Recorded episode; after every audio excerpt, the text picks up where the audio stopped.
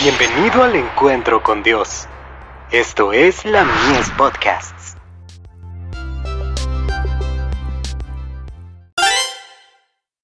Hijos e hijas de Dios. Dios promete un nuevo corazón. Os daré corazón nuevo, y pondré espíritu nuevo dentro de vosotros, y quitaré de vuestra carne el corazón de piedra, y os daré un corazón de carne.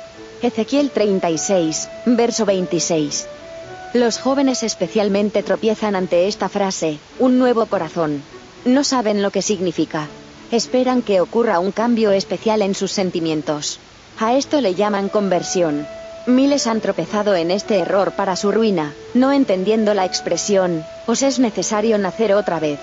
Cuando Jesús habla de un nuevo corazón, se refiere a la mente, a la vida, a todo el ser. Tener un cambio de corazón, quiere decir apartar los afectos de este mundo y aferrarse de Cristo. Tener un nuevo corazón, es tener nuevamente, nuevos propósitos, nuevos motivos. ¿Cuál es la señal de un nuevo corazón? Una vida nueva. Hay una muerte diaria y de cada hora, al egoísmo y al orgullo. De Youth Instructor.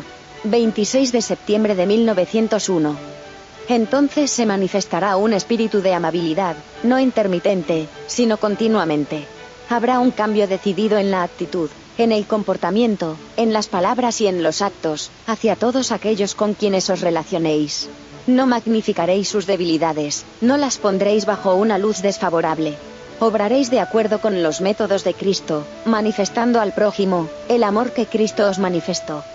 En lugar de revelar y publicar las faltas de los demás, haréis los esfuerzos más pacientes para curarlas y vendarlas. Un hombre de espíritu áspero, no tiene razonamiento. Es rudo, no es espiritual, no tiene un corazón de carne, sino un insensible corazón de piedra. Su único auxilio, consiste en caer en la roca y quebrantarse.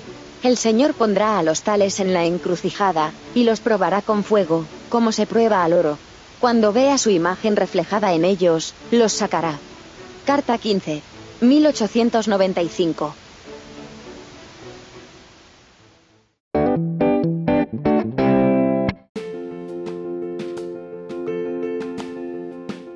Visítanos en www.ministeriolamies.org para más contenido. Dios te bendiga.